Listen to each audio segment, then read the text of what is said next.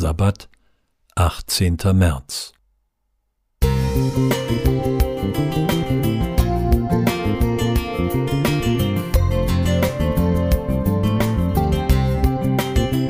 Ein kleiner Lichtblick für den Tag.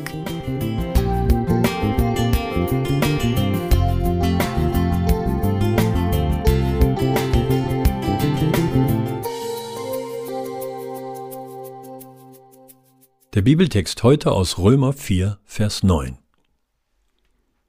Wir sagen doch, Abraham wurde sein Glaube zur Gerechtigkeit gerechnet. Schön wie Kleopatra, schlau wie Odysseus, musikalisch wie Orpheus, reich wie Bill Gates, schnell wie einst Michael Schumacher, das sind menschliche Superlative. In der Heiligen Schrift finde ich auch solch einen Superlativ. Es ist der Glaube Abrahams. Sein Glaube ist unübertroffen und wird im Alten wie im Neuen Testament als vorbildlich hingestellt. Er ist der Glaubensvater und Superheld des Alten Testaments, an dem sich alle anderen orientieren. Wie kommt es, dass sein Glaube als einzigartig bezeichnet wird? Was macht diesen Glauben so besonders? In der Bibel finde ich mehrere Antworten.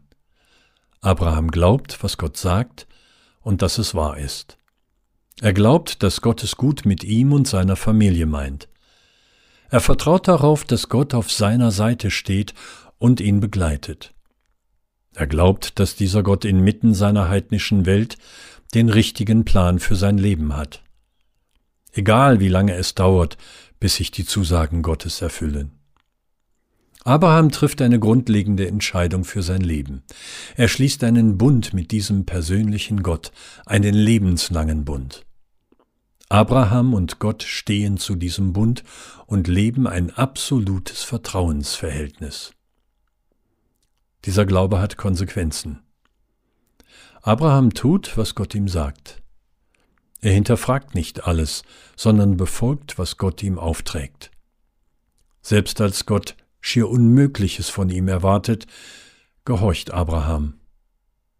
Und am Ende erfüllen sich Gottes Verheißungen.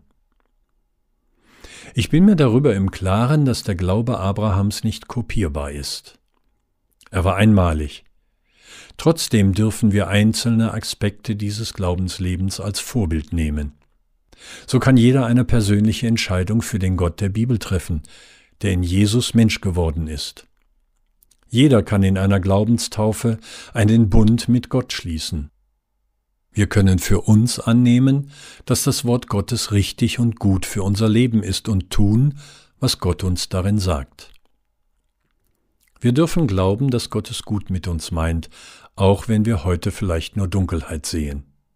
Und wir dürfen mit Abraham auf eine Stadt warten, deren Baumeister Gott selbst ist. Bernhard Stroh Música